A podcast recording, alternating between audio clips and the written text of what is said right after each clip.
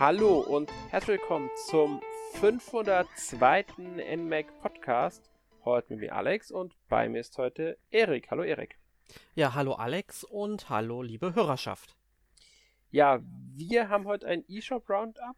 Nur zu zweit. Meistens sind wir bei eShop Roundups eher zu dritt. Bei allen Roundups eher zu dritt. Ähm, ist dieses Mal halt nur wir beide. Dafür haben wir aber auch beide alle drei Spiele, die wir vorstellen wollen, gespielt. Ja, das stimmt. Und das kann natürlich gefährlich werden, äh, dass wir dann natürlich sehr in die Tiefe gehen könnten. Da müssen wir uns ein bisschen zeitlich am Riemen reißen, glaube ich, Alex. Ja, müssen wir. Also ich werde da auch ein bisschen äh, den Blick drauf haben, dass wir äh, nicht zu lange über ein Spiel reden. Ähm, wir wollen sie wie üblich in den Roundups kurz vorstellen, um euch einen kurzen Eindruck zu geben. Wir haben diesmal auch zwei Spiele, die bereits im September 2022 erschienen sind dabei. Also etwas ältere Spiele, die wir bisher einfach nicht behandelt haben. Und da dachten wir uns aber, dass wir die trotzdem gerne einfach nochmal besprechen wollen, weil, ja, weil wir einfach meiden, dass sie nochmal die Aufmerksamkeit verdient haben. Und ein aktuelles Spiel aus dem Juli haben wir noch dabei, beziehungsweise einen Remaster von einem älteren Spiel, das im Juli erschienen ist. Ähm, ja, ich würde sagen, wir brauchen uns gar nicht weiter aufzuhalten. Wir können direkt mit dem ersten Spiel einsteigen. Sehe ich genauso. Ja, das ist Various Day Life, erschienen am 13. September 2022 für äh, damals die Switch und den PC. Ich glaube, drei Tage später für die PlayStation 4. Ähm, und es gab vorher schon mal eine Version für iOS, also für Apple Arcade, für diesen Service von Apple. Ja, den ja so viele Menschen nutzen. Genau, deswegen sind ja auch mittlerweile ganz viele Apple Arcade Exclusives, Exclusives nicht mehr exklusiv mittlerweile. ähm, genauer gesagt ist es ungefähr drei Jahre nachdem das dort erschienen ist. Das ist nämlich am 19. September 2019 bereits bei Apple Arcade erschienen.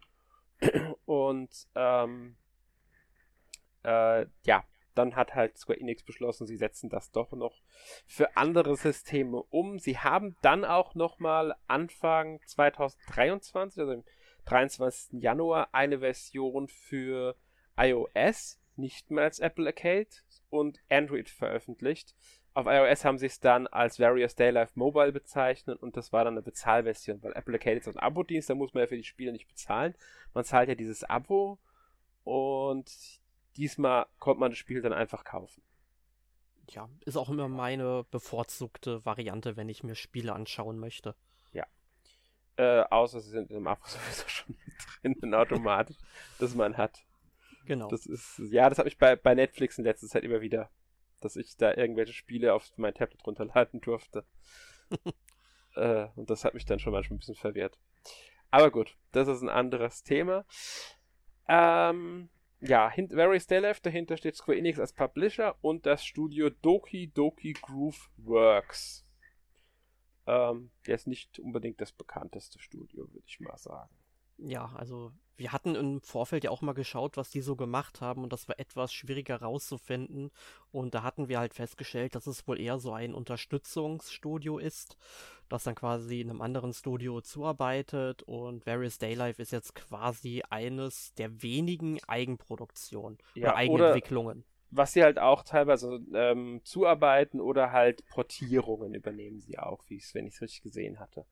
Also auf ihrer Liste stehen dann so Spiele wie ähm, Near Replicant, das äh, Remake, da haben sie wohl mitgewirkt in irgendeiner Weise.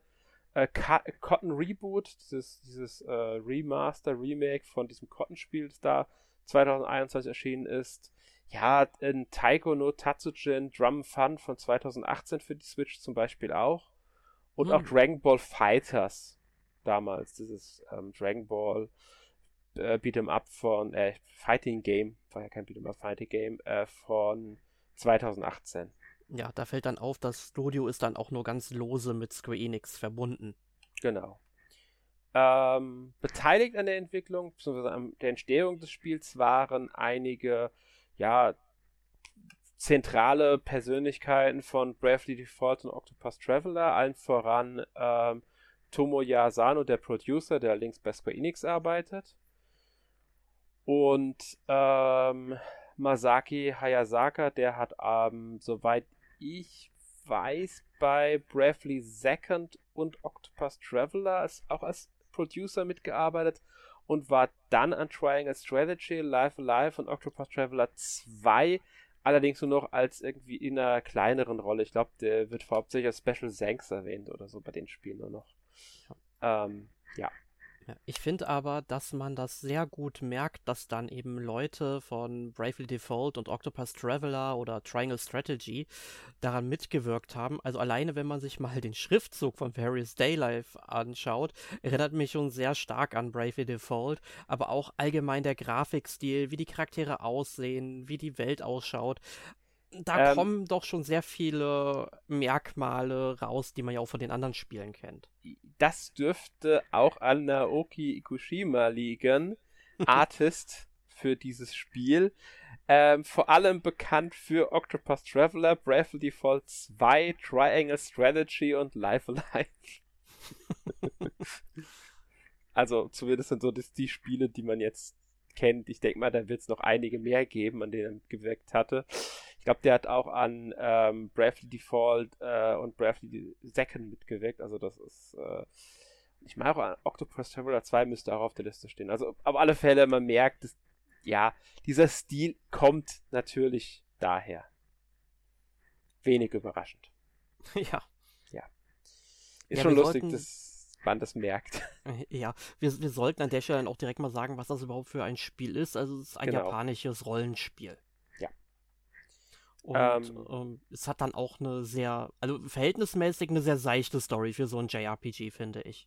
Hat es auch. Also im Endeffekt geht es ja eigentlich nur darum, dass, äh, ich glaube, es war in laut Story im Jahr 211 ähm, der imperialen Ära oder so, oder königlichen Ära, irgendwie sowas war es, wird ein neuer Kontinent entdeckt. Ich glaube, der heißt dann Anto, Antoetia oder so ähnlich. Genau, Antoesia. Und ähm, wir gehen, äh, siedeln dann als Teil, ich glaube, der siebten oder dritten, ich weiß nicht mehr, irgendeiner späteren Siedlungsgruppe kommen wir dann auf die Insel, äh, auf diesen Kontinent. Da ist dann auch die Stadt Erebia bereits errichtet und äh, wir schließen uns dann dort den äh, halt an und den Expeditionstruppen an und es ist im Endeffekt ist es unsere Aufgabe, die Stadt zu verlassen und den Kontinent zu erkunden und halt möglichst alles zu entdecken, die Geheimnisse zu lüften und so weiter. Es gibt dabei auch natürlich eine gewisse Geschichte dahinter, äh, weil wir ja bestimmte magische Geheimnisse auch entdecken und so. Aber es bleibt doch insgesamt eher seicht. Ja, also von bei den Geheimnissen, die du erzählst, also da gibt es zum Beispiel auch eine Zivilisation, die schon vorher auf Antoesia existierte und da möchte man natürlich mehr drüber erfahren. Ich finde es aber viel interessanter, sich mit den ganzen Nebenfiguren, mhm. die ja dann auch äh, zum Teil sich der Gruppe anschließen können, ähm, zu unterhalten, weil die haben ja auch eine eigene Hintergrundgeschichte jeweils. Die ist jetzt nicht unbedingt so ausgeklügelt, aber ich finde, es reicht vollkommen aus, um sich mit denen dann auf ja seichte Art und Weise anzufreuen, weil das passt halt irgendwie zu diesem Spielstil. Es ist ein sehr gemächliches Spiel, finde ich. Ja, ist es. Ähm, ich, mag, ich mag die Nebencharaktere auch sehr gern und ich habe auch gerne mit denen, man kann ja auch mit denen Zeit verbringen. Ähm, und man sollte sagen, man merkt dem Spiel auch so teilweise schon an, dass es aus einem Mobile- bzw. Apple Arcade-Bereich kommt. Mhm. Äh, einmal, die Stadt ist in, du, man, wir laufen nicht frei durch die Stadt, in dem, also so wie wir es kennen, einfach aus der Third Person, sondern es ist eine Seitenansicht, in genau. der wir die Stadt erkunden und verwechseln halt mal Stellen das Gebiet. wenn wir die Stadt verlassen, die Expedition, da haben wir jetzt gar keine direkte Kontrolle, die Figuren laufen automatisch.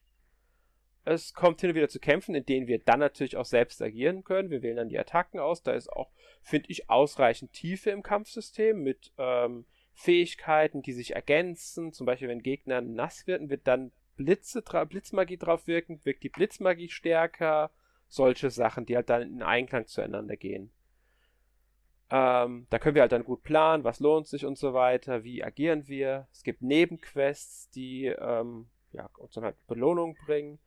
Ähm, wir können Arbeit verrichten, die ist auch recht wichtig, müssen aber darauf achten, dass wir halt nicht zu erschöpft sind.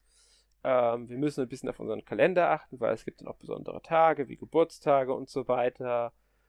Und wollen natürlich zum Beispiel ein Geschenk bis dahin fertig bekommen, um dann der Person auch ein Geschenk überreichen zu können. Und wir dürfen verschiedene Berufe annehmen. Das ist ja auch noch so ein ganz zentrales Spielelement. Ja, ich möchte aber vorher noch mal kurz auf die Arbeit zurückkommen, ja? die du erzählt hast. Da muss man natürlich sagen, dieses Spiel zeigt wenig, was man da so machen kann. Also ja. sprich, wenn man sagt, hey, ich möchte jetzt hier Kellnern gehen oder so, dann verlässt der Charakter einfach das Haus und kommt dann zwölf Stunden später wieder. Und äh, das war dann die Arbeit. Man hat dann einmal Geld verdient natürlich. Das braucht man, wenn man sich eben äh, neue Gegenstände kaufen will oder man braucht es natürlich auch, wenn man zum Beispiel mit Freunden dann essen gehen möchte, um die besser kennenzulernen. Also man hat genügend Verwendungsmöglichkeiten für das Geld. Aber was halt noch wichtiger ist, durch die Arbeit können sich auch ähm, die Werte, die man hat, also sowas wie Ausdauer, Vitalität, Stärke und sowas. Ähm, das kann sich da alles ein bisschen verändern. Es gibt dann auch jeden Tag so einen Multiplikator. Da sollte man natürlich auch darauf achten, dass man dann nach Möglichkeit einen Beruf ausübt, der mir jetzt halt einen Bonus auf das Attribut dann gibt. Man sollte aber auch schauen, es gibt dann zum Teil auch Multiplikatoren, die dann ins Negative rutschen. Und ähm, wenn man zum Beispiel in die Bibliothek geht und da äh, Bücher wälzt zum Beispiel, ähm, wird man vielleicht besser in Magie, verliert dann aber Punkte in ähm, Stärke oder kann halt nicht mehr so gut mit dem Schwert kämpfen. Und ich finde, das macht das ganze Rollenspiel nochmal so ein bisschen taktischer da drin. Genau, also man muss da auf bestimmte Sachen einfach mehr achten welche Berufe führt man jetzt wirklich aus, was braucht man. Und das hat, geht ja dann auch wieder mit den Berufen in Einklang, weil je nachdem, welchen Beruf man ausübt, braucht man ja auch andere Charakterwerte in äh, stärker, weil wenn man jetzt als Beispiel als Krieger rauszieht, braucht man natürlich ähm, eher Stärke, anders als ich, ich habe die Berufe jetzt leider nicht mehr alle im Kopf, die es da gibt, aber es gibt zum Beispiel auch den Beruf tatsächlich des, des Kellners, müsste es tatsächlich sogar sein, oder irgendwie so ähnlich war der Beruf, den man dann auch wirklich für Kämpfe annehmen kann. Also es gibt dann wirklich solche Sachen, auf die man da achten muss. Und die Berufe erlernt man halt durch die Charaktere, die einen auch begleiten, unter anderem. Ja. ja. Ähm, und wenn man neue Berufe erlernt, kann man übrigens auch neue Arbeiten wiederum annehmen. Das ist ja auch noch ganz wichtig. Man kann ja nicht jede Arbeit von Anfang an verrichten. Manche kann man erst verrichten, wenn man den entsprechenden Beruf gelernt hat. Und das geht halt erst, wenn man mit der äh, entsprechenden Person überhaupt erst in Kontakt gekommen ist. Was wiederum es auch äh, relevant macht, mit den Bewohnern der Stadt zu interagieren. Genau, es ist im Grunde so eine motivierende Aufwärtsspirale, die wir hier haben. Also ja. sprich, je mehr Aktivitäten wir machen, desto breitfächiger werden die Möglichkeiten im Spiel. Genau. Man könnte auch ein bisschen sagen, dass Various Daylife ein ähm, Rollenspiel mit Fantasy-Lebenssimulation ein bisschen ist. Weil die nutzen ja. schon so Lebenssimulationselemente auch in dem Spiel. Mhm. Ich muss tatsächlich sagen, es hat mich auch so vom Aufbau her ein bisschen an Metopia erinnert, ne?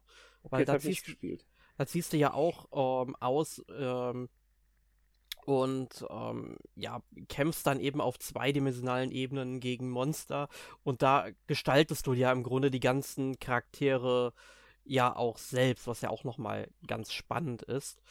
Ähm, ja, das ist so ein seichter Vergleich, sage ich mal, oder ein leichter Vergleich. Ne? Das ist natürlich nicht genau dasselbe, aber ich finde es halt cool, dass eben dieser ganze Social-Aspekt damit drin ist. Ja, finde ich auch. Was wir auch bedenken müssen immer ist, äh, wie lange eine Quest dauert. Nebenquest wie Hauptquest, die haben immer eine bestimmte Dauer an Tagen, die wir benötigen, um sie abzuschließen. Und mhm. wir können sie unterwegs auch abbrechen. Kriegen wir halt weniger Belohnung, gar keine Belohnung. Ich bin mir gar nicht mehr ganz sicher, ob wir Belohnung bekommen.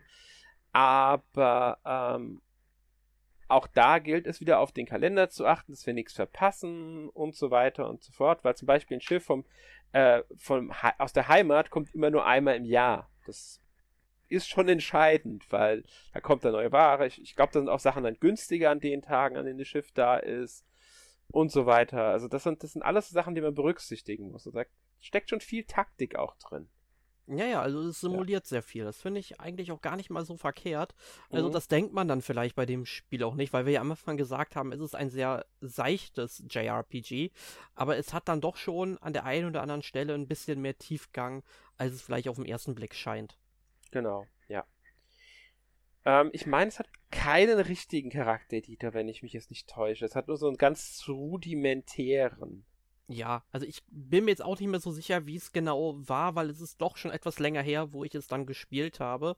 Aber der Hauptcharakter, also den Charakter, den du spielst, der heißt vom Spiel vorgegeben Piel. Du kannst den Namen allerdings ändern.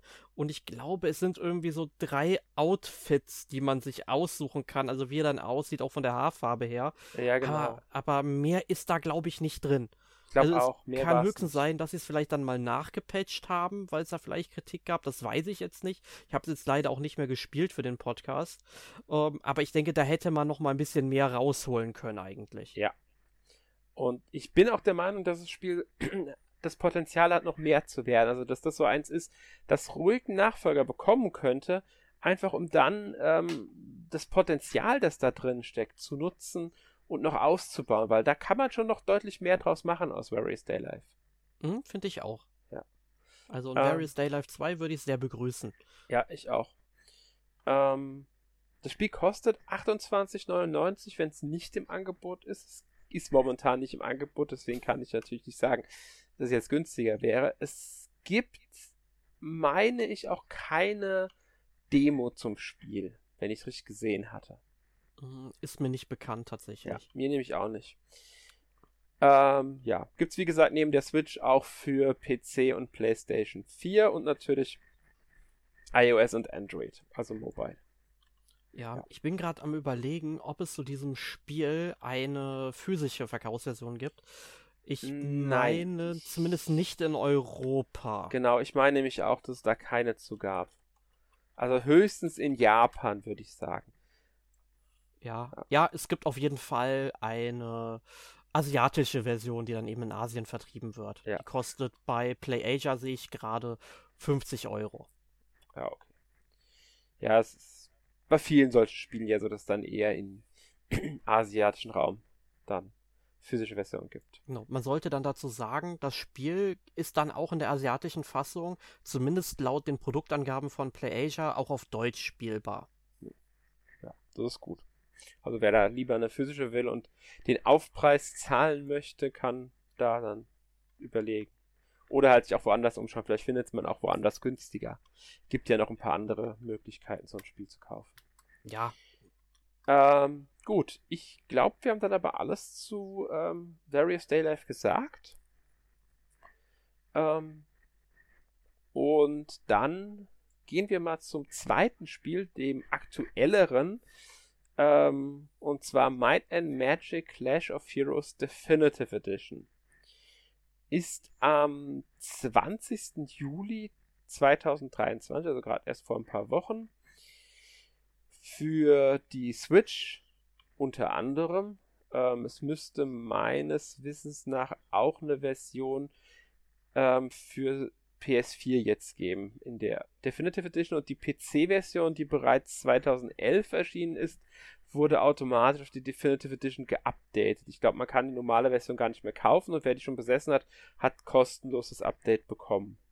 das kann gut sein. Und Ja. man sollte auch sagen, das Spiel erschien ja 2011 auch für die PlayStation 3 und die Xbox 360. Genau. Und die 360-Fassung, die gibt es auch noch auf der Xbox Series äh, zum Download, so wie ich das mitbekommen habe. Deswegen ist da nämlich keine Definitive Edition erschienen. Ja. Aber die Spiele sollten weitgehend inhaltsgleich sein. Ja, inhaltlich haben sie, glaube ich, gar, also weit, also so gut wie gar nichts geändert. Ich glaube, eigentlich gar nichts. Ähm, ich meine sogar, die Texte sind original übernommen worden von damals von der DS-Version, die, haben, die ja Mhm. schon im Februar 2010 in Europa, beziehungsweise im Dezember 2009 in Nordamerika erschienen ist. Ähm, damals von Capybara Games entwickelt ähm, und von Ubisoft gepublished. Die jetzt neue Version stammt von ähm, Dotemu, die auch als Publisher jetzt bei der Version tätig waren. Natürlich mit Lizenz von Ubisoft und so weiter, ist klar, die sind die Rechteinhaber. Ähm, ist jetzt nichts Neues, dass sich äh, Dotemo oder Dotemo oder wie auch immer die ausgesprochen werden, sind ja Franzosen, könnte also auch ganz anders ausgesprochen werden. Ähm, es ist ja gerne mehr älteren Spielen annehmen. Die haben ja auch ähm, das, äh, das neue Turtles, also Teenage Mutant Ninja Turtles, Shredder's Revenge, Revenge zum Beispiel äh, umgesetzt oder Windjammers 2 war auch von denen und ähm, Streets of Rage 4 hatten die auch entwickelt. Also ähm, Fortsetzung von alten Klassikern oder halt auch die ähm, Neuauflagen von manchen Klassikern. Ja, da muss ich allerdings sagen, da haben sie die anderen äh, Spiele, die sie jetzt so neu aufgelegt haben oder jetzt auch entwickelt haben, da floss meiner Meinung nach noch ein bisschen mehr Liebe ein. Also vor allem, wenn man sich mal die Grafiken anschaut, ich finde die zum Teil dann doch arg verwaschen. Also da hätte man schon noch mal ein bisschen mehr Liebe reinstecken sollen, finde ich. Kann ich jetzt nur teilweise sagen. Ich habe es am PC allerdings gespielt, äh, beziehungsweise am Steam Deck. Ich stimme dir zu, sie haben jetzt nicht unbedingt ähm, die perfekte Arbeit geleistet. Also mir, für mich wirkt es zum Teil so, dass da vieles äh, ich denke, auf der ähm, PS3 Xbox 360 Version basiert oder auf der ähm, iOS-Version, die 2013 erschienen ist, weil schon damals mussten sie ja ähm, die zwei Bildschirmteilung vom DS aufheben, die es ja früher gab, also für die PS3 Xbox Version. Und für iOS mussten sie ja Touchscreen-Steuerung hinzufügen. Mhm. Ähm, und ich denke, dass diese Version wirklich vorwiegend gar nicht mehr auf dem DS basiert, sondern auf, diesem auf diesen anderen Versionen. Und die haben sie fast eins zu eins portiert mit minimalen Anpassungen. Ich denke, die werden auch Bugs aufgehoben äh, haben, werden die, haben die Auflösung halt angepasst an die jetzt neueren Sachen. Also, ähm, und da, selbst da mussten sie nicht für die PS3 konnte schon äh, HD-Auflösung. Äh, ich denke mal, vor allem die Charakterbilder wurden nochmal äh, etwas die, die, wirken halt jetzt einfach etwas schöner nochmal. Die sind ja, die, die, die kann man ja nicht sagen, die Charakterbilder. Also jetzt nicht die, nee. In-Game, sondern bei, bei, den, bei den Dialogen, weil die sind ja wirklich, äh, ja, äh, gut genau. aufgelöst. Genau. Also mir ging es dann auch tatsächlich nur so um die Umgebungsgrafik. Ja, ich weiß, also, ich weiß. Und das ich liegt denke, aber vielleicht auch ein bisschen daran, weil das auch so einen verwaschenen Stil hat. Ja, genau. Ich habe jetzt aber auch tatsächlich nicht mehr ähm, die originale DS-Version äh, vor Augen, die habe ich ja damals auch durchgespielt, mhm. ähm, wie, es, wie ich es da wahrgenommen habe. Ich meine, da hatten wir natürlich eine wesentlich geringere Auflösung. Ja. Ähm, aber da finde ich, da hätte, da hätte man noch ein bisschen mehr machen können heute. Ich glaube, die DS-Version sah nochmal vom Stil her ein Stück anders aus. Ähm, ich glaube, das waren deutlich kleinere ähm, Figuren, die auch nicht ganz so comichaft waren. Die waren ein bisschen mehr Chibi-Look. Mhm. Du musst dir mal Vergleichsbilder anschauen zwischen äh, der DS-Version und der jetzigen Version. Die haben teilweise ganz andere Charaktermodelle, die Figuren. Zum Beispiel die von den, von den, von dem einen Menschenreich, diese Engelseinheiten sehen ganz anders, also überhaupt die Einheiten, die sehen teilweise ganz anders als auf dem DS. Und ich denke, das haben sie halt schon damals bei den Versionen vielleicht. Ich, ich habe das auf der PS3 damals nicht gespielt oder auf iOS, deswegen kann ich das leider so nicht sagen. Aber ich glaube, das haben sie nicht erst jetzt. Wenn sie das jetzt wirklich erst gemacht haben, dann haben sie wirklich alle ähm, Charakter-Artworks jetzt erst überarbeitet. Aber ich glaube, die PC-Version hatte das schon.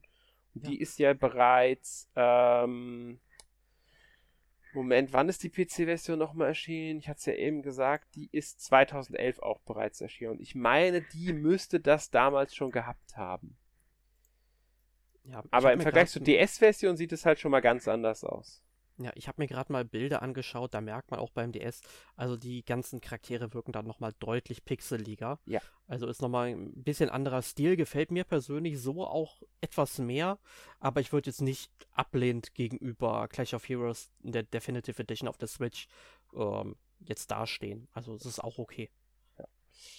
Also ähm, was mir auffällt, wenn ich ähm, PC-Version von 2011 mit Switch-Version vergleiche, es wirkt halt alles nochmal ein bisschen größer, näher dran. Also ich denke, sie haben da wirklich vorwiegend Auflösung und ein bisschen Grafikschärfe verbessert, aber halt nur rausholen können, was drin ist. Ich denke, mehr ging da nicht. Ähm, wir haben auch gar nicht gesagt, was für ein Spiel das ist. Das ist ein Strategie-Puzzle-Rollenspiel. Mhm ähm, im Might and Magic Universum. Genauer gesagt, es ist, es ist mittlerweile auch ganz offiziell ähm, so kommuniziert worden, äh, dass es 40 Jahre vor Heroes of Might and Magic 5 spielt. Mhm. Ähm, einige Charaktere im Spiel kommen auch in Heroes of Might and Magic 5 vor. Tatsächlich. Ja, also das war ja damals so das große Ding, nachdem ja Heroes of Might and Magic 5, äh, Entschuldigung, Teil 4 nicht so gut angekommen ist bei den ganzen mhm. Fans. Dann gab es ja erstmal lange Zeit ähm, nichts mehr und bei äh, John Van Canagan, also dem Erfinder von Might and Magic, äh, da muss ja dann vermutlich auch der Haussegen schief gestanden haben, weil Heroes ist, entstammt ja, glaube ich, auf einer Idee von seiner Frau oder so. Ähm, und dann kam ja der fünfte Teil und der ging dann wieder in Richtung des dritten Teils und war auch dann auf Anhieb recht beliebt wieder. Und ich habe den damals auch gespielt, als er rausgekommen ist und wirklich einer der besten Teile der Reihe, muss man ganz klar sagen. Und da finde ich es halt cool, dass man dann eben so Spin-offs hat, die dann quasi im selben Universum dann natürlich spielen und man so eine ganze Verknüpfung auch hat. Genau. Also ähm, das ist dann natürlich für alle, die sich jetzt auch mit, die auch Heroes of Might and Magic 5 gespielt haben, natürlich nochmal besonders lohnenswert. Ist, der Autor von Heroes of Might and Magic 5 ist auch hier an Clash of Heroes beteiligt gewesen. Das war ähm, Jeffrey Spock. Ähm, unterstützt wurde er jetzt bei Clash of Heroes von Dan Wader. Ja, wollen wir einen Star Trek Star Wars äh, Gag irgendwie jetzt noch einbauen? ja, irgendwas wüssten wir eigentlich, aber ich glaube, wir kneifen es uns. es ist schon sehr amüsant, dass die ausgerechnet so heißen, die beiden. ja, ich find's gut. Ja, ich auch. Ähm, ja, worum geht's im Spiel? Ähm, Im Endeffekt könnte man sagen, fünf junge Helden aus verschiedenen Reichen müssen versuchen, eine Dämonenverschwörung aufzuhalten, um Krieg zu verhindern. Das ist jetzt ganz simpel runtergebrochen, aber wir wollen ja auch nichts spoilern. Genau, also man kann halt sagen, jeder Charakter hat im Grunde so eine eigene Geschichte, die er erlebt. Mhm. Also dann gibt es zum Beispiel die Elfe Anwen, also nicht verwechseln mit der Elbin Arwen aus Herr der Ringe. Die sucht zum Beispiel nach einer sagenumwobenen Klinge und äh, der Charakter Godric ist dabei, dann eben eine Verschwörung aufzulösen und dessen Schwester ist äh, sogar ins Totenreich gewandelt und versucht dann schnellstmöglich von dort wieder zu verschwinden. Also man hat da schon abwechslungsreiche Geschichten eingebaut und ich denke mal, da findet dann jeder Spieler dann auch irgendwie so seinen Lieblingscharakter, weil jeder ja. ähm, Charakter hat ja dann nochmal so ein bisschen andere Fähigkeiten, andere Einheiten, die mal ein bisschen anders funktionieren und ich denke mal, so hält sich das Spiel auch über ja einige Stunden noch immer wieder frisch beim Gameplay. Aber du sagst gerade eigene Einheiten. Wie spielt sich's denn eigentlich? Was ist das Gameplay? Wir haben vom Puzzle gesprochen, von Strategie und von Rollenspiel. ja, also man muss dann ein paar Einheiten positionieren. Also erst einmal, das Schlachtfeld ist in zwei Teile gespalten. Oben sind dann die äh, oder sind die gegnerischen Einheiten abgebildet und unten findet man dann eben die Eigeneinheiten. Und man muss jetzt Angriffe und Verteidigungslinien aufbauen. Angriffe ähm, startet man, indem man, ich glaube, es waren immer drei mhm. gleiche Einheiten, dann ähm, vertikal hintereinander stellt. Dann starten die einen Angriff. Die haben dann je nachdem auch nochmal so eine bestimmte Anzahl an Runden, die sie halt quasi laden müssen, bis sie den Angriff eben starten können. Und wenn man die Charaktere horizontal nebeneinander verbindet, dann ähm, erscheint quasi eine Mauer. Die sieht dann auch anders aus. Und manchmal hat man wirklich eine, eine, Felsmauer, manchmal sind das einfach dicke Äste und so weiter. Die haben natürlich, ich glaube sogar ziemlich dieselben, ähm, ähm, wie sagt man, ähm, Eigenschaften. Also die, die, dieselben der Teilfeld ist identisch, es sieht nur anders aus. Genau, Ganz genau. Das da ist kein Unterschied bei den Mauern. Genau. Und dann ähm, muss man halt gucken, dass die Angriffe dann ähm, durchgehen. Das heißt, also quasi durch die gegnerischen Linien schlagen. Also wenn da natürlich Mauern stehen oder andere Einheiten, dann werden zuerst die bekämpft. Ähm, und dann ist es im Grunde ein bisschen so wie bei dem Kartenspiel Magic the Gathering, dass ein Angriff dann durchgehen muss auf den gegnerischen Spieler also den gegnerischen Kommandanten, der hat eine gewisse Anzahl an Lebenspunkten und wenn die auf Null fallen, hat man die Schlacht gewonnen. Im Gegenzug natürlich, wenn die eigenen Lebenspunkte auf Null fallen, gewinnt der Gegner. Ja, ganz genau. Ähm, es gibt natürlich auch Sondersachen, spezielle Einheiten, bei denen zum Beispiel ähm, vier eigene Einheiten derselben Farbe nur dahinter gestellt werden müssen. Mhm. Ähm, so als Viereck hinter denen, damit der aktiviert wird. Das gibt es auch. Ähm, wir haben eine Charakterfähigkeit, so eine Spezialfähigkeit, die sich mit der Zeit auflädt, die wir dann auch auslösen können. Die hängt halt von der Figur, die wir gerade spielen, ab. Also Feinheiten, die da noch mit reinspielen. Wir steigen auch im Level auf, also das Erfahrungspunkte steigen im Level auf. Wir können einen Ausrüstungsgegenstand tragen, sobald wir welche gefunden haben. Wir können auch, sobald wir Einheiten in der Reserve haben, die wieder auf unser Feld holen. Die kommen dann an zufälligen Stellen raus. Allerdings ähm, ist unsere Maximaleinheitenzahl begrenzt und es kostet uns einen Zug, denn wir haben im Normalfall nur drei Züge pro Runde, es sei denn, wir ähm, ja führen bestimmte Aktionen aus, die uns einen Bonuszug gewähren. Genau, sprich eine Mauer errichten oder eben einen Angriff starten. Da gibt es dann eben plus ja. eins auf den Zug. Genau. Aber auch nicht immer, muss man dazu sagen. Es hängt da wieder schon so ein bisschen von der Art, wie wir es machen. Weil wenn wir einfach nur drei Einheiten hintereinander setzen, kriegen wir keinen vierten Zug, weil wir drei Einheiten hintereinander gesetzt haben. Das reicht nicht aus. Das, genau, das, also die müssen halt schon den Angriff aufladen, sonst geht's ja. nicht. Also, ähm, und so funktioniert halt dieses Spiel. Das ist, es ist wirklich motivierend, muss man sagen. Zum Teil auch gar nicht so einfach. Ähm, wenn man da nicht aufpasst. Ähm, zumal man nicht alle Einheiten, die man hat, in, also man seine die eigene Armee kann aus drei Standardeinheiten, die hat man immer dabei bestehen. Dann gibt es noch drei, ich nenne sie mal Spezialeinheiten und noch zwei Super-Spezialeinheiten. und von diesen drei Spezialeinheiten, von den Super-Spezialeinheiten, kann man jeweils nur einen mitnehmen. Da muss man sich dann überlegen, wen man von denen haben möchte. Ähm, weil die halt wirklich, die haben dann ganz unterschiedlichen Einfluss auf den Schlachtverlauf. Genau, und ja. ich glaube, von den ganz mächtigen Einheiten die sind auch limitiert im Spiel. Also ja. die kann man dann auch kaufen, wenn man auf der Oberwelt rumreist. Also muss also vorstellen, ist im Grunde wie bei so einem Brettspiel mit Feldern, wo man dann eben immer einen Schritt gehen kann. Und je nachdem gibt es dann von der Story aus Begrenzungen, wo man hingehen kann. Dort findet man dann auch verschiedene Ressourcen, wie man das ja aus Heroes of Might and Magic kennt. Und da kann man dann bei bestimmten Gebäuden sich dann eben ganz mächtige Einheiten auch kaufen gegen die Ressourcen, die man gesammelt hat. Genau aber nur dann, wenn man die schon freigeschaltet hat. Hat man sie auch nicht freigeschaltet, kann man sie auch nicht kaufen. Das ist auch noch eine Bedingung. Ähm, es gibt auch begrenzt, wie viel man haben kann. Von Spezialeinheiten kann man maximal 10 haben, von den Super-Spezialeinheiten maximal 5. Ja. Und sterben die im Schlachtfeld, also werden die vom Gegner besiegt, dann sind die auch weg. Das gilt nicht für unsere normalen Einheiten, die kommen wieder. Die Spezialeinheiten, die kommen nicht wieder. Ja. Ja, was gibt's noch zum Spiel zu sagen? Ich glaube gar nicht mehr so viel. Ähm, nee, ich glaube auch nicht. Also es ist eigentlich ziemlich simpel auch. Also was heißt simpel? Es hat schon eine gewisse Komplexität wieder, ja. aber man erlernt es relativ schnell. Also ich finde mhm. vor allem bei dem Spiel ist Learning by Doing angesagt. Man bekommt zwar immer auch so ein kleines Tutorial, wenn jetzt ein neues, ähm, wenn eine neue Mechanik eingeführt wird. Ähm, die äh, versteht man vielleicht nicht unbedingt auf Anhieb, aber das Spiel will dann auch tatsächlich, dass man die dann einmal selbst dann durchführt, bevor es weitergeht. Und ich finde, das ist eine sehr kluge Designentscheidung bei diesem Spiel, denn so macht man es einmal, sieht den Effekt und denkt sich, hui, das ist eigentlich eine ganz schön geile Taktik und setzt die dann auch selbst ein.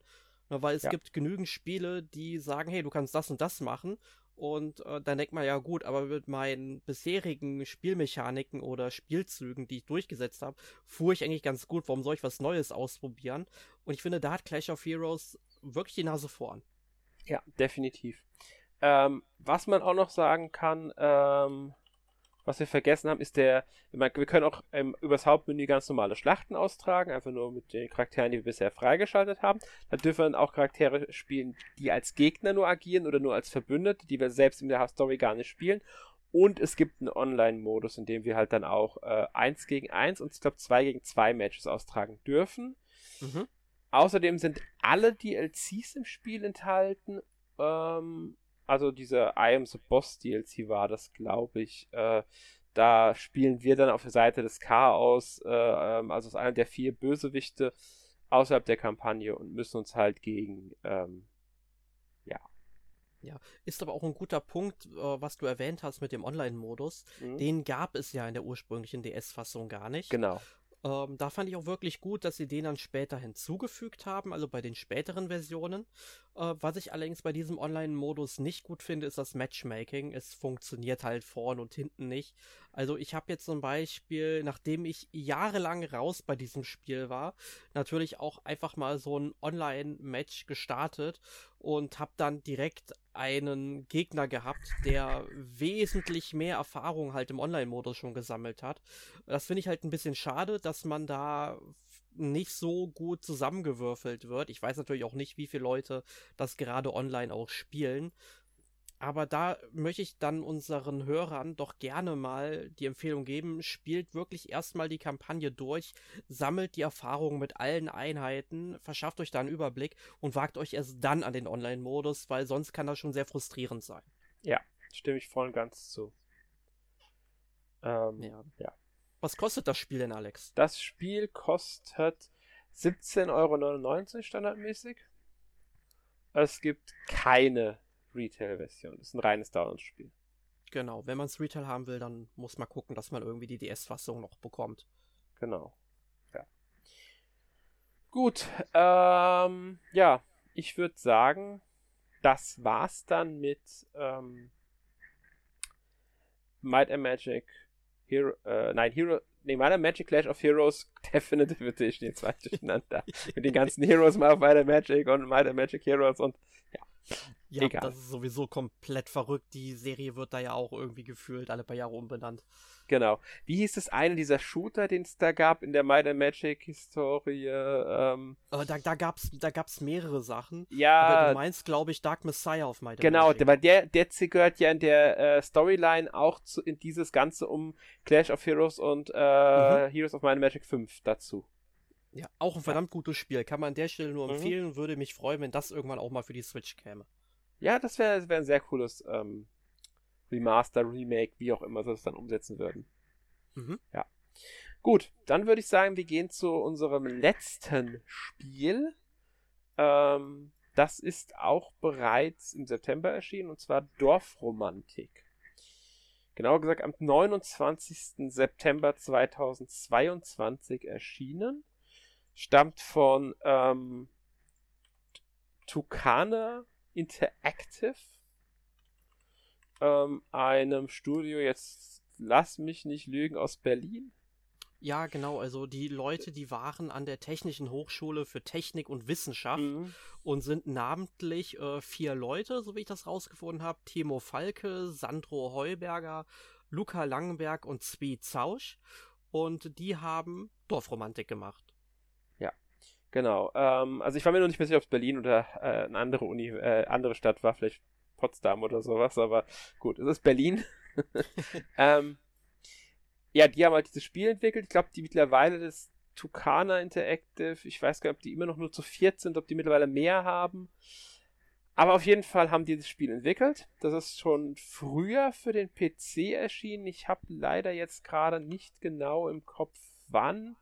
Es müsste aber irgendwann, ich glaube 2021 ist es in Early Access gegangen und 2022, so etwas mehr als ein Jahr später ist dann die ähm, Vollversion äh, Version erschienen. Es gibt es auch bisher nur für ähm, PC und Switch. Andere mhm. Versionen sind bisher nicht erschienen. Dafür ist ein Brettspiel erschienen. Ja, das habe ich tatsächlich letzte Woche auf der Gamescom gesehen. Also mhm. ich bin da ja mal durch die Hallen geschlendert und da hatten die an einem Stand auch dieses Brettspiel aufgebaut. Es war leider noch sehr früh an dem Tag und deswegen waren leider noch keine Leute da, die es gespielt haben, sonst hätte ich da gerne mal zugeschaut oder das vielleicht sogar mal gefilmt, weil ich das mega interessant finde und ich finde, das ist so ein super Spiel, das muss man unbedingt mal so in Aktion gesehen haben. Also wenn man es nicht ähm, als Videospiel spielen möchte, ich glaube, das ist auch eine ziemlich coole Brettspielvariante. Ähm, das Spiel hat die Auszeichnung Spiel des Jahres 2023 bekommen das Brettspiel. Ja, das heißt ja schon mal einiges. Das deswegen, es hat diesen, die, ich weiß nicht mehr, wie die den nennen, diese, diese rote Spielfigur-Dings da, hat einen Namen, ähm, hat's bekommen für Spiel des Jahres. Also das ist schon, ja. Das heißt viel. Also es ist auch dauernd ausverkauft. Die deutsche Version ist meistens ausverkauft, die kriegst du kaum. Es ist echt ja. schwer, die mal zu bekommen. Ja, das muss ich aber sagen, das finde ich bei vielen deutschen Sachen mittlerweile schwierig. Also bei, bei Spielen, die englische Variante kriegst du oft hinterhergeschmissen, die wird zuhauf produziert. Aber wenn es dann geht, andere Sprachen, die eben auf der Welt nicht so häufig gesprochen werden, Deutsch gehört ja dazu, ähm, dann wird es schon schwieriger, dann manchmal dran zu kommen, wenn man nicht direkt sagt, boah, das will ich haben, ich bestell's mir jetzt vor. Und selbst das ist manchmal sehr kritisch, auch bei Brettspielen. Ja, ich glaube, es kommt wirklich oft aber auch das an, was du haben willst, weil es gibt auch genug Bereiche, in denen das da nicht der Fall ist, aber das sind dann wahrscheinlich eher die Sachen, die sowieso nur in Deutschland von, sagen wir mal, Verlag produziert werden und da ist dann für die anderen Sprachen ein anderer Verlag zuständig. Hier hast du halt nur Pegasus, die halt die deutsche und die englische Variante produzieren. Ich glaube, es gibt keine anderssprachige Variante bei dem Spiel. Und da passiert das dann, ja. Da kann das sogar sehr gut, sehr schnell mal passieren. Ich denke aber auch, dass das Spiel besonders in Deutschland sehr, sehr. Ähm ich glaube, die englische Variante gibt es noch gar nicht. Ich glaube, ist die schon erschienen? Weil die sollten nämlich später kommen. Aber die gibt's. Ich bin mir nicht mehr ganz sicher. Ich habe mich auch nicht so intensiv mit beschäftigt, ob es die englische Variante schon gibt oder ob die erst noch erscheint. Ja. Kann also, also gut haben, sein, dass es noch gar nicht gibt, die englische Variante. Ja, also wir haben ja jetzt schon mal sehr viel über das Spiel gesprochen, dass es ja ganz, ganz toll ist. Mhm. Aber was ist das denn überhaupt für ein Spiel, Alex? Warum macht uns dieses Spiel so viel Spaß? Ja, also man könnte sagen, es ist ein absolut entspanntes Spiel. Also es ist wirklich so ein richtiges ähm, Wohlfühlspiel ohne groß Stress, ohne groß äh, äh Herausforderung im eigentlichen Sinne. Äh, wenn man es in Genre einordnen sollte, müsste man wohl Strategie, Aufbau, Puzzle und Brettspiel nennen.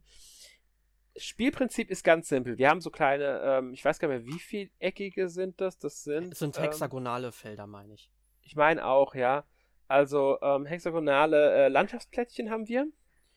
Und die sind zufällig angeordnet und die, wir kriegen halt immer das oberste und dann versuchen wir eine Landschaft damit zusammenzusetzen. Möglichst äh, große Städte, Wälder, Flüsse, Seen, eine Eisenbahnlinie, eine funktionierende und so weiter zu, halt zusammenzulegen. Damit sammeln wir dann Punkte. Wir kriegen dann auch mal Aufgaben, dass wir zum Beispiel einen Wald aus so und so vielen Feldern bauen sollen. Das steht dann auf dem Plättchen selbst drauf. Also mindestens aus so und so vielen Feldern, die aneinander grenzen. Und ähm, dafür kriegen wir extra Punkte. Und im Endeffekt ist es nicht mehr. Das ist das Spiel. Es gibt auch andere Spielmodi, die uns dann so ein bisschen anderweitige Möglichkeiten geben. Ähm, aber im Endeffekt ist das das Spiel. Klingt jetzt vielleicht ein bisschen simpel und vielleicht auch ein bisschen zu, zu einseitig, ist es aber gar nicht. Weil diese Plättchen wirklich viel Abwechslung bringen und wir können ja nicht vorausplanen, was für ein Plättchen wir bekommen. Das heißt, wir müssen uns dann jedes Mal überlegen, wo legen wir jetzt dieses Plättchen hin? Wo riskieren wir es, etwas zu beenden, ob, obwohl es sein kann, dass dann das, ja, was ich so und so viel nächste, weil die nächsten drei, zwei Plättchen sehen wir, ja, da können wir dann mit planen, aber das, ähm, vier, das, das dritte Plättchen, das nach dem kommt, das wir jetzt einsetzen, sehen wir ja nicht. Also können wir nicht sagen, was kommt da denn? Und genau. dementsprechend müssten wir dann versuchen, so ein bisschen zu planen, um eine möglichst große Karte zustande zu bekommen und halt, ja, Highscore zu sammeln, wobei der Highscore sammeln da gar, meiner Meinung nach gar nicht so wichtig ist. Es ist eher so das Schöne zu sehen. Es gibt dann verschiedene Skins, so wie Schneelandschaft, Frühlingslandschaft und so weiter. Ja. Genau, wir genau. sollten jetzt natürlich noch dazu sagen, dass es sind ja, wie wir gesagt haben, so hexagonale Plättchen. Ja. Und an jeder Seite von diesem Plättchen ist halt was Besonderes drauf. Und die Teile müssen quasi zusammengelegt werden. Genau, äh, also. Äh, das hatten wir, glaube ich, noch nicht so ganz erklärt, ja, weil stimmt. sonst hätte man ja sagen können, wir legen Plättchen an Plättchen, dann ist man ja irgendwann fertig. Und man bekommt dann für jede erfolgreiche Aufgabe, also zum Beispiel irgendwie einen See mit so und so viel Plättchen legen, einen Wald mit so und so viel Plättchen legen, dann auch neue Plättchen dazu. Es ist also im Grunde so eine Art Endlosspiel, mhm. was aber endlich ist, wenn man eben irgendwann die Aufgaben außer Acht lässt oder sich dann mal vertut und entsprechend dann nicht mehr die Plättchen hat, um es abzuschließen. Ganz genau. Und das ist halt äh, wirklich motiv motivierend. Es gibt auch äh, mittlerweile, also es gibt Multiplayer-Modus tatsächlich für das Spiel, was ja auch sinnvoll ist. Ähm, und auch einige andere Modi, aber ja, es ist, es ist, eigentlich ist es ein super simples Spiel, dass das total idyllisch fast schon ist. Ähm, was auch die, der Optik und der Musik zu verdanken ist. Und ähm, ja, da, da kann man einfach entspannen. Ah, nee, Multiplayer gibt's ja gar nicht in dem Spiel. Ich wollte mich gerade sagen, ja, haben, Nee, das haben entwickeln sie jetzt fürs Brettspiel. Das entwickeln sie fürs Brettspiel. Eine Multiplayer-Variante, also eine Variante für eine zu extra, ein extra Brettspiel eigentlich wird das, das Multiplayer beinhaltet. Da habe ich jetzt durcheinander geworfen. Ich glaube, es soll im Oktober erscheinen. Das ist eine eigene Brettspiel-Variante für Mehrspieler. Also anders Mehrspieler, als es jetzt schon hat im, im ähm, äh, Brettspiel. Ein Brettspiel hat ja schon eine Mehrspieler- Option, dass man halt dann einfach abwechselnd spielt oder so. Ja, ich wollte gerade sagen, das fand ich nämlich damals auch äh, ziemlich schade, als ich es getestet habe, weil ich finde, das ist ein Spiel, was man halt auch super mit äh, einem Kollegen dann eben noch spielen kann. Mhm. Ähm, dann jeder so seine Aufgaben hat oder man legt dann abwechselnd die Plättchen. Also fände ich auf jeden Fall eine gute Sache, wenn da ja. was passieren würde in genau. Zukunft. Gibt's halt noch nicht. Ich bin mir auch nicht sicher, ob sie das jemals hinzufügen. Ich meine, ein Brettspiel, wie gesagt, das Brettspiel ist auf sechs Personen ausgelegt. Also auf ein bis sechs Personen. Allerdings halt eher zusammen statt gegeneinander. Äh, und da kommt halt jetzt noch diese, diese kompetitive Version. Aber ich bin mir nicht sicher, ob das Videospiel für die Switch noch eine Variante bekommt, in der es mehr Spiele haben wird. Ja, ich kann mir auch vorstellen, dass man dann vielleicht eher nochmal einen Nachfolger entwickelt, ja. das dann eben äh, sowas dann auch äh, enthält. Was ich zu diesem Spiel aber unbedingt noch hinzufügen möchte, ist diese wirklich entspannte Musik. Also die stammt von Larissa Okada, Only Sound und äh, Pygo Skelis und das passt halt einfach zu diesem, ja, ich dezenten, aber doch irgendwie märchenhaften Grafikstil. Ne? Ja. Und ich denke mal, da ist einfach wirklich Dorfromantik-Programm. Das stimmt. Ähm, wir könnten noch erwähnen, jetzt natürlich, dass wir äh, einen Artikel auf der Webseite haben, Redaktionsvoting zu den zehn besten Wohlfühlspielen. Da ist Dorfromantik auch dabei. Wir wollen nicht verraten, auf welchem Platz, aber es hat äh, die Top 10 geschafft.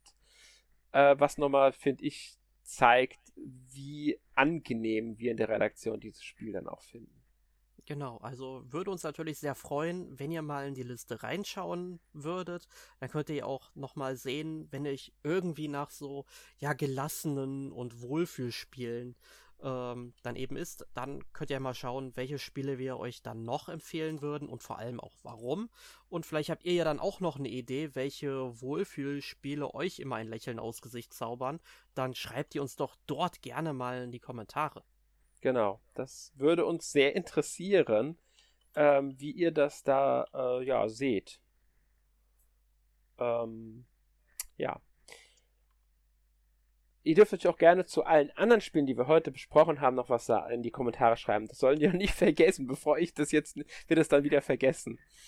Ähm, zu Dorfromantik sei noch gesagt, es kostet 14,99 für die Switch. Mhm. Ähm, da ist das günstigste Spiel, was wir heute vorgestellt haben. Genau. Und da wir es auch schon immer wieder erwähnt haben, das Brettspiel kostet 39,99.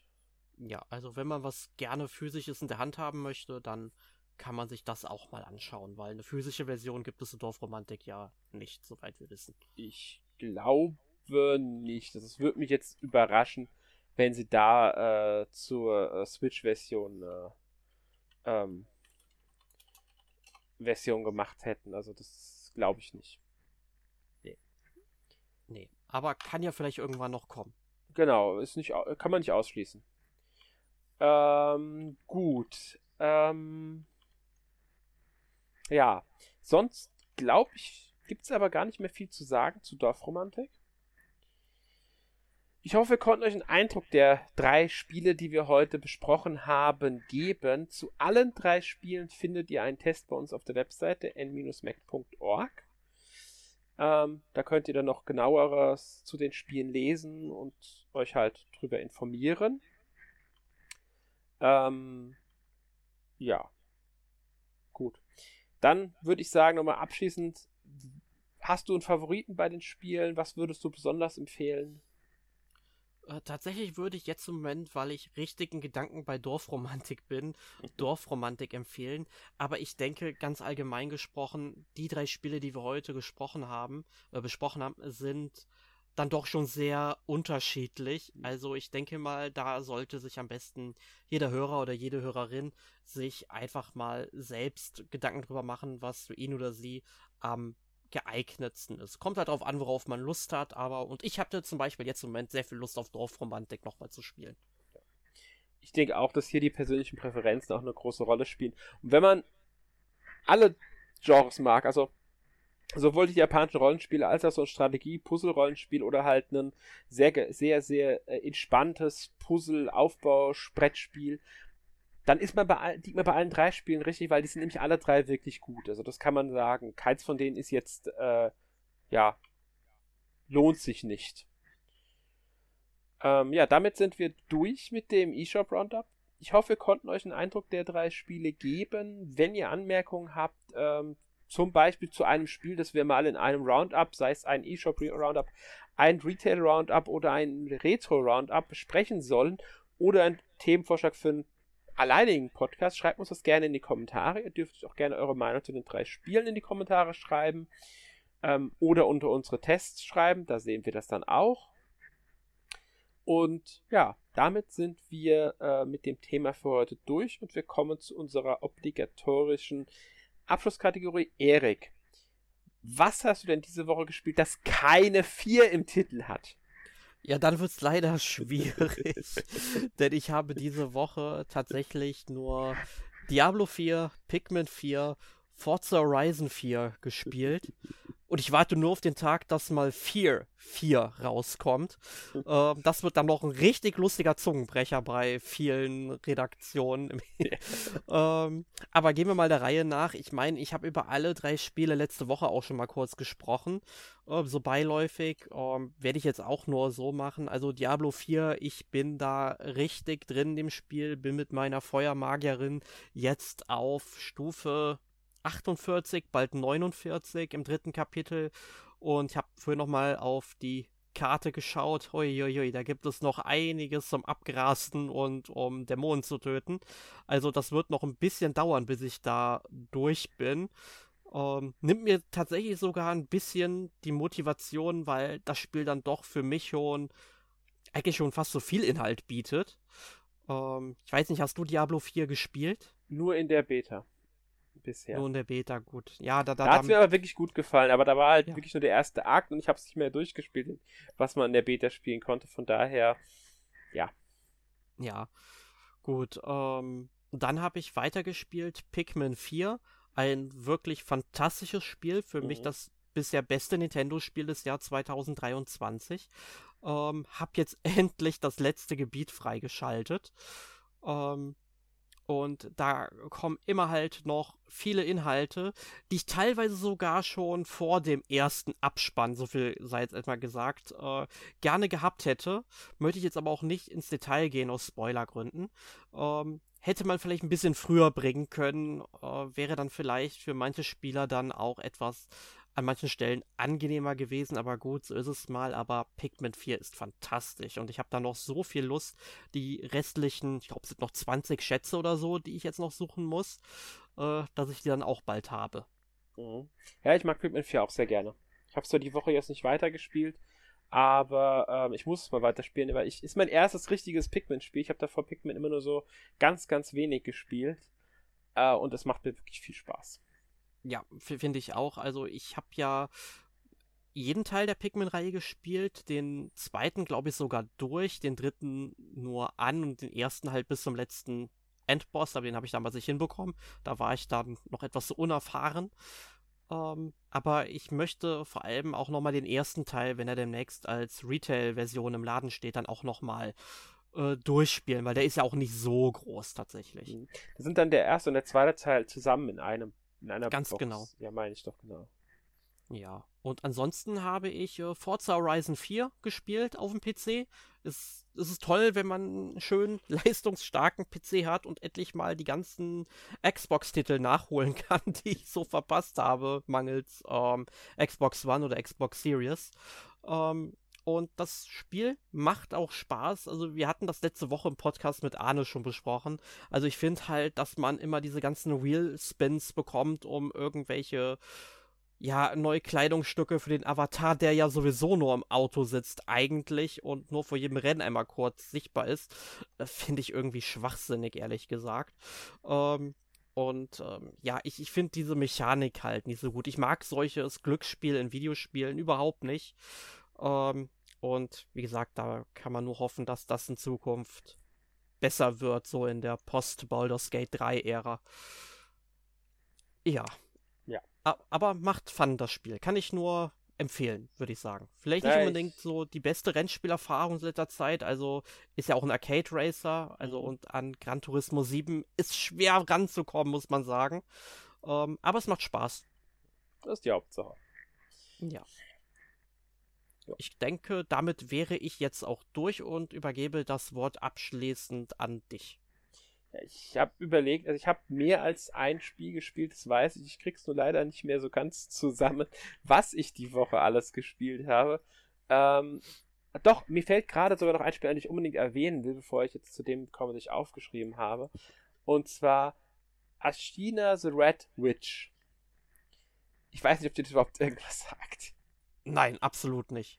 Das ist das fünfte Spiel von Strunger Games. Das ist ein Ein-Personen-Studio aus New South Wales, Australien. Ähm, der viel über Kickstarter und Patreon finanziert. Ähm, ich, die müsste auch mittlerweile alle für die Switch geben, nur von dem einen Spiel die Remaster-Version, die 2019, glaube ich, am PC erschienen ist, es müsste ähm, Red Bow sein. Die gibt es noch nicht für die ähm, Switch, aber die Originalversion. Das sind Pixel, ähm, Pixel, ähm, ja, Top-Down. Man sieht es aus Top-Down an sich wie so diese klassischen Pixel Super Nintendo Rollenspiele und so. Wobei es jetzt nicht unbedingt Super Nintendo Grafik ist, wobei doch könnte schon Super Nintendo auch sein. Ähm, aber Adventure, keine Rollenspiele. Also es gibt keine Kämpfe im Spiel. Also jetzt in der China, ich weiß nicht, wie es in anderen Ich habe keinen der anderen Teile gespielt. Auch wenn ich jetzt nach dem Spiel wirklich Interesse dran habe, das zu spielen. Ähm, es ist so ein, ja, Mystery-Grusel-Ding. Also die Hauptfigur Ashina oder Ash von allen nur genannt, ähm, wird, äh, der wird von einem Yokai ihr, äh, das Amulett, also die, das, der, der Anhänger ihrer Mutter gestohlen, ihrer Toten, und die verfolgt den, landet dadurch in der Geisterwelt und muss dann halt einen Weg finden, aus der Geisterwelt rauszukommen. Da steckt noch viel mehr dahinter, will natürlich spoilern und so weiter. Also das, die erlebt dann Riesenabenteuer und so. Das geht nicht lang, das Spiel. Also ich habe länger, also die ich habe länger gebraucht, als man wahrscheinlich für brauchen müsste. Ich denke mal, so in vier Stunden kann man das Spiel durchspielen. Ich habe so etwas länger, etwas mehr als fünf Stunden gebraucht. Ähm, es sind jetzt keine komplizierten Rätsel. Meist sucht man Objekte, die man dann der richtigen Person bringen muss oder die man an der richtigen Stelle einsetzen muss. Aber gerade durch die Geschichte und die Charaktere motiviert das schon wirklich äh, ordentlich. Also ich habe das echt gerne gespielt. Bin auch durch mit. Ähm, und habe jetzt auch schon die anderen Spiele auf meine ähm, Wunschliste gepackt, weil ich sie gerne haben wollen würde. Also ich würde schon gerne spielen, äh, weil die zum Teil wohl auch äh, zumindest Charaktere nutzen, die auch hier in dem Spiel vorkommen. Und äh, oder halt sogar in Verbindung zueinander stehen. Also es gibt ein Spiel, äh, Just Ignore Them. Da gibt es wohl auch noch einen Ableger, der heißt Bria Story, also Just Ignore Them Bria Story. Das hat wohl nichts mit dem Ganzen zu tun, aber äh, My Big Sister, Red Bow und ich weiß nicht, wie es andere hieß, die scheinen wohl in Verbindung zueinander zu stehen. Besonders My Big Sister, Red Bow mit äh, jetzt erschienen. Also wenn man da mal, kann man sich ruhig mal anschauen, das Spiel, denke ich. Ich, ich fand es äh, wirklich interessant. Hat seine Macken, will ich nicht ausleugnen. Äh, äh also manchmal sind die Interaktionspunkte nicht perfekt zu treffen, weil man mit seiner Figur halt nicht genau richtig positionieren muss. Manchmal ist es etwas schwierig, einen Gang lang zu gehen, weil es wirklich nur diesen einen schmalen Punkt gibt, an dem man erlaubt, dann vorbeizukommen an den Hindernissen. Äh, das sind so Kleinigkeiten. Die deutsche, die deutsche Übersetzung ist jetzt nicht perfekt. Es gibt grammatikalische Fehler. Verzeih ich aber alles. Ich sag ganz klar, ist jetzt bei dem Spiel nicht schlimm. Die sind auch nicht teuer. Ich glaube, ähm, ich weiß gar nicht, was das jetzt kostet. Ob das kostet, ist sogar das teuerste von allen, das neue. Die anderen kosten alle so um die 5, 6 Euro oder so. Ja, ich habe es mal gerade aus Steam aufgemacht. Also Ashina the Red Witch ist tatsächlich gerade im Angebot bis zum 8. September. Okay. Kostet da nur 4,49. Ja. Und ich muss tatsächlich sagen, es gefällt mir optisch ziemlich gut. Mhm. Also, wenn du Pixel irgendwie erwähnst, da werde ich ja hellhörig. Das ja. wissen die Leser ja, äh, die Hörer ja bestimmt auch. Ähm, Würde ich tatsächlich als so eine Mischung aus Super Nintendo und Game Boy Color Grafik äh, beschreiben. Plus genau. äh, etwas neuere Effekte dann, die es damals auf den Konsolen eben nicht so gab oder nicht ja. möglich waren. Mhm. Und äh, gefällt mir richtig gut und ähm, ich habe jetzt von dir quasi so einen Tipp bekommen, was ich mir demnächst vielleicht mal anschauen könnte. Hab ja. ja noch ein bisschen Urlaub und wenn die Spiele nicht so lang sind, dann kann man sich die ja einfach mal so geben. Ich würde halt, ich, ich werde schauen, dass ich mir auch die anderen Teile noch hole und dann will ich die mal in der Reihenfolge spielen, der sie erschienen sind, einfach. Wobei ich dann halt bei dem einen Spiel wahrscheinlich erst Remaster spielen würde, das dann optisch äh, Ashina nä äh, näher ist als, ähm, also dem Ashina fast schon direkt entspricht, optisch von der Qualität her, während das Original halt schon noch ein, man sieht im Original an, dass es einfach ein älteres Spiel ist. Ja. Ich bin mir aber nicht mehr sicher, ob es My Big Sister oder Red Bow war, was dann Remaster bekommen hatte 2019. Ist auf Steam aber zu finden, also das gibt's äh, dafür, äh, ja. Ja, und das Gute ist ja bei Steam, man kann ganz einfach auf Entwickler klicken und dann genau. wird, wird, einem ja alles angezeigt von denen. Es gibt, meine ich, auch ein Bundle von Stronger Games, in dem nur China fehlt. Da kriegt man die Spiele dann auch zusammen nochmal ein bisschen günstiger, wie es ja bei diesen Entwickler-Bundles meistens der Fall ist. Also tatsächlich gibt es auf Steam ein Bundle, wo auch schon China drin ist und das kostet aktuell mit 49% Rabatt 14,59. Ist eigentlich unschlagbar für den Preis. Ja, aber da ist, die, da ist, jetzt die Frage, sind auch die anderen Spiele alle dabei oder ist nur, sind äh, nur Teile dabei? Also Red Bow, My Big Sister, die, die, Range oder das sagt die, mir jetzt gar nichts. Die Range und ist, just, nee, just Ignore Them. Genau, ähm. Die Range ist auch nicht von Stronger Games. Es ist zwar vom selben Publisher, Ursprungspublisher, aber nicht von Stronger Games. Ah, okay. Da, da weiß ich nicht, also wie das in bisschen. Verbindung damit steht. Ähm, es äh, fehlt, glaube ich, bei dem Bundle. Ähm, es gibt nicht das Stronger Bundle. Da ist dann äh, zwar nicht ähm, Aschine dabei, dafür ist noch Just Ignore Them Bria Story dabei und ähm, das Mini-Thief. Und Big Sister Remastered ist da auch dabei. Genauso wie das Original Big Sister. Also muss man überlegen, was man sich da für ein Bundle kaufen möchte, weil die, ich denke mal, da muss man halt gucken, was einem da für Spiele wichtiger sind, weil Big Sister, ob man das in Remaster braucht, aber Just Ignore Some wäre halt dann beides dabei. Ähm, man müsste sich aber halt im Zweifelsfall Aschina selbst dazu kaufen. Ist halt so jetzt die, das, was man sich da überlegen muss. Das Stronger Bundle kostet halt momentan 1990 ähm, ist halt nicht irgendwie rabattiert. Ja. genau. okay, ähm, außerdem habe ich noch Atlas Fallen gespielt. Äh, ich weiß nicht, ob dir das jetzt was sagt, das Spiel. Ähm, nee, tatsächlich nicht. Also ich habe es schon mal gehört, ja. Ähm, und ich schaue mir gerade auch mal Screenshots und Videos an. Es erinnert mich so ein bisschen vielleicht an Monster Hunter, aber damit liege ich vermutlich falsch, oder?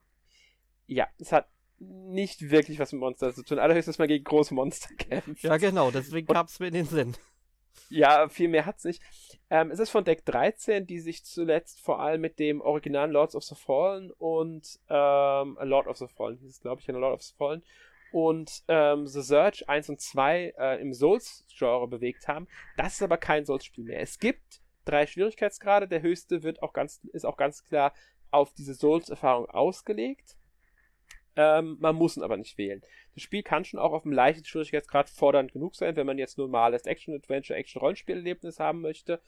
Ähm, ich würde es eher als Action-Adventure als als Action-Rollenspiel bezeichnen, weil man keine Erfahrungspunkte damit nicht aufsteigt. Ähm, und das Charakterlevel ist an die Rüstung gebunden, die man mit denen, die man halt verbessert mit der Ressource, die man unter anderem auch durch das Besiegen von Gegnern erhält. Was schon interessant ist.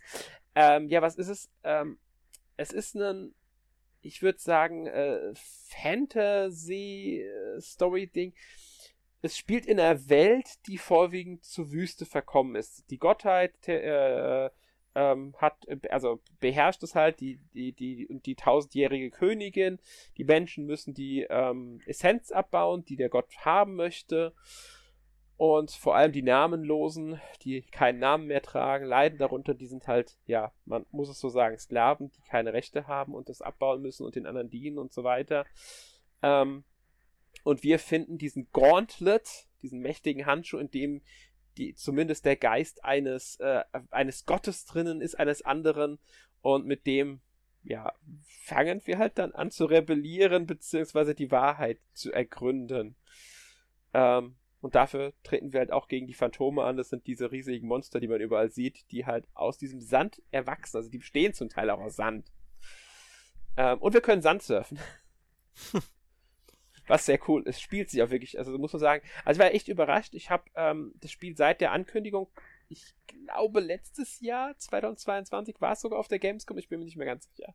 Seit dem Ankündigungstrailer habe ich es im Blick, hatte damals noch befürchtet, es könnte ein ähm, Souls-like werden, eben weil sich ähm, Deck 13 vorwiegend in diese Richtung bewegt hatte, nachdem sie ja früher ganz andere Spiele entwickelt hatten. Die haben ja früher vorwiegend Adventures entwickelt, mhm. Point and Click und sowas. Ich sag nur Ank oder so. Ähm, oder Jack Keen. Wobei mit Venedig hatten die damals schon äh, ein sehr, sehr cooles Rollenspiel auch entwickelt. Ähm, und ja, ich muss sagen, Fallen, Atlas Fallen hat mich echt überrascht. Ich habe hab mir schon gedacht, es könnte ein cooles Spiel werden. Und ich finde es wirklich großartig. Also es macht mir wirklich, wirklich viel Spaß. Erinnere mich teilweise sogar an Darksiders durch die Wuchtigkeit der Kämpfe, aber auch so einfach die Art des Spiels. Ähm, und es hat seine kleinen Schwächen, gerade so in der Inszenierung und sowas. Aber äh, ich muss sagen, ich spiele das wirklich, wirklich gerne, das Spiel. Also ist, die Story ist cool, das Setting ist absolut unverbraucht und was anderes. Das Gameplay ist richtig, richtig, äh, ja, einfach nur super. Das ist einfach ein spaßiges Gameplay. Und ähm, ja, es gibt viele Nebenaufgaben. Es gibt jetzt kein richtiges Open-World-Spiel, es gibt eher so größere Hub-Gebiete, also größere Gebiete, die miteinander verbunden sind. Also die sind aber dann auch wirklich groß dafür. Ähm, und wir kriegen neue Fähigkeiten, mit denen wir dann wiederum an Stellen weiterkommen, an denen wir vorher nicht weiterkommen sind. Also kennt man ja auch aus vielen Spielen, dass wir dann, was weiß ich, die Fähigkeit verbessert haben. Dadurch können wir dann äh, größere Objekte anheben oder irgendwas zerstören, was wir vorher nicht zerstören konnten und so weiter. Ja, also sehr, sehr cooles Spiel, meiner Meinung nach. Ja, es sieht auch sehr spaßig aus. Also vor allem, wenn sich das so flüssig spielt, wie es dann in den Trailern gezeigt wird, dann mhm. hätte ich da, glaube ich, auch mal Bock, da mal reinzuschauen, wenn es mal was günstiger geworden ist. Also ich muss sagen, ich finde, also es gibt, es gibt ein paar kleinere Schwächen natürlich. Zum Beispiel beim Sandsurfen kann es sehr schnell passieren, dass das Sandsurfen aufhört, weil man nur an minimal kleinen Hindernis äh, über einen Stein fährt, der halt einfach nicht mehr Sand ist und man kann halt nur auf Sand surfen. Aber das sind so Kleinigkeiten, die kann ich verzeihen, weil ähm, die, die nehmen mir nicht den Flow aus dem Gameplay raus. Mhm. Ja. Man, man, muss auch sagen, man kann auch sehr viel in der Luft kämpfen. Also sehr viel. Es gibt Gegner tatsächlich, da, da, da berühre ich nicht einmal den Boden, bis ich die besiegt habe, weil ich halt ähm, meine. Es gibt so eine Fähigkeit, mit der du leicht schwebst und dann flitzt, kannst du wirklich dashen die ganze Zeit. Und den Dash lebst du auf, wenn du Gegner triffst und wenn du halt dann keine Treffer einsetzt und gekonnt ausweichst oder abwehrst, ähm, dann frierst du die Gegner vielleicht durch Abwehren auch noch ein oder setzt eine Fähigkeit ein und dann wird es wirklich so ein richtiges die ganze Zeit in der Luft agieren zwischen Gegnern hin und her flitzen, bis du alle besiegt hast. Mhm auch das ist möglich. Und große, richtig große Gegner, die auch mal als Bosse agieren können, aber auch als normale auftreten, die haben verschiedene Körperteile, wie ihre Arme oder Kopf oder auch den, den, den, den Skorpionschwanz oder sowas. Und das sind dann Treffer, äh, wirklich, die werden dann links oben angezeigt und du musst dann wirklich diese einzelnen Körperstellen zerstören, um das, äh, Gegner zu besiegen. Allerdings musst du nicht zwingend alle besiegen. Einige sind dann gelb markiert. Die kannst du auch zerstören. Die bringen dir nur äh, zusätzliche Ressourcen, sind aber nicht notwendig, um den Gegner zu töten. Also wirklich cool, wie ich finde, das Spiel. Gibt auch Geschicklichkeitsabschnitte, ein paar kleinere Rätsel, also ja. Ja, bin ich mal gespannt, was du in den nächsten Wochen noch so erzählen wirst, weil ich glaube, das ja, wird ein Spiel sein, was dich noch was beschäftigt, oder? Ich bin im letzten Drittel, denke ich. Okay. Es, ist, es ist auch nicht super lang. Also ich denke mal, das Spiel, wenn man alles haben will, wird man so 40, 50 Stunden brauchen, schätze ich. Ja, da hast du also gut zugelegt in dieser Woche. Ja, also ich bin ja, nee, ich bin jetzt, glaube ich, so bei 25 Stunden, glaube ich, so ungefähr. Ja. Also die ich Hälfte hast du noch vor dir. Ich, ich spiele schon seit letzter Woche, also ich spiele es jetzt ja. schon über eine Woche. Also. Aber ja, ähm, oder nee, ich spiele es rund eine Woche, würde ich sagen. Aber ja, äh, gefällt mir wirklich gut. Ja. Gut, ähm, damit sind wir aber durch für heute mit dem Podcast. Äh, nächste Woche gibt es dann passend zu Dorfromantik und zu unserer ähm, letzten Redaktionsvoting Spiele zum Wohlfühlen. Ähm, ja, wir werden also ein wenig über dieses Thema sprechen. Und bis dahin verabschieden wir uns, wünschen euch noch einen schönen Abend, schönen Tag, wann auch immer das hört. Bis zum nächsten Mal. Tschüss. Auf Wiederhören.